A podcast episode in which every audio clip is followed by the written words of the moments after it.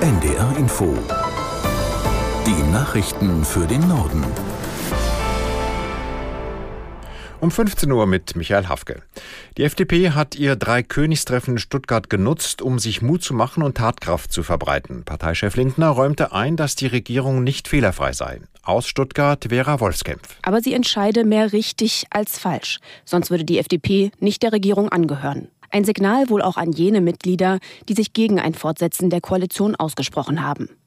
Die FDP will aber weiter Profil zeigen und das mit ihren bewährten Themen die Wirtschaft stärken, etwa mit Bürokratieabbau. Und die Schuldenbremse einhalten. Lindner erteilt den Stimmen in der SPD eine Absage, die sie in Frage stellen. Vor dem Opernhaus in Stuttgart haben einige Bauern friedlich gegen weitere Belastungen demonstriert. Dass andere Proteste, etwa gegen den grünen Politiker Robert Habeck, ausarten, kritisiert Lindner jedoch. Die Landwirtschaftsverbände dürften sich nicht unterwandern lassen. Was all die Krisen zurzeit angeht, will der FDP-Chef weder gesund beten noch schwarz malen, sondern sich den Realitäten stellen und etwas unternehmen. Die CSU-Landesgruppe im Bundestag ist zu ihrer Winterklausur im oberbayerischen Kloster Seon zusammengekommen. Zum Auftakt erneuerte Parteichef Söder seine Forderung nach Neuwahlen im Bund und verwies auf die schlechte Stimmung im Land. Die Menschen sind besorgt. Sie sind besorgt um den Abstieg. Sie glauben, dass Wohlstandsverlust das ist, was in diesem Jahr kommt. Die Menschen sind zugleich besorgt über den Aufstieg der AfD. Wenn es keine Neuwahl gibt, dann werden in diesem Jahr mehrere Chancen bestehen, dass die AfD möglicherweise das ganze Land mit äh, ihren Thesen auch belastet und dann möglicherweise eine Situation gibt, dass das in ganz Deutschland zu einer Herausforderung wird. Und gleichzeitig kein Vertrauen in die Ampel. Wären wir jetzt im Fußball, wäre es die richtige Zeit für einen Trainerwechsel. CSU-Chef Söder umriss auch einige politische Ziele, die auf der Klausur zur Sprache kommen dürften. Dazu gehört auch künftig Kernenergie zu nutzen und auszubauen, dauerhafte Grenzkontrollen einzuführen, um die Migration zu begrenzen und die Bundeswehr deutlich aufzurüsten.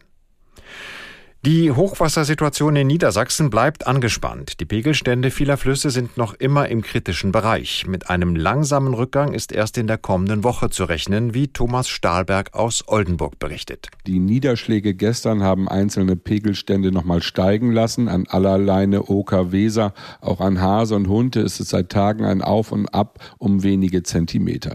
In Lilienthal im Kreis Osterholz bleibt die Situation angespannt, weil Wümme und Wörpe noch leicht steigen. Die größten Problemstellen seien aber erstmal abgearbeitet, sagten Feuerwehrsprecher in den Hochwassergebieten.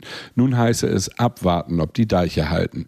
Im Emsland zum Beispiel sind sogar noch mehrere Zehntausend Sandsäcke in Reserve. Immer noch ignorieren vereinzelt Autofahrer Straßensperren. In Ahlden im Heidekreis musste eine überflutete Landstraße deswegen sogar inzwischen mit Ketten gesperrt werden.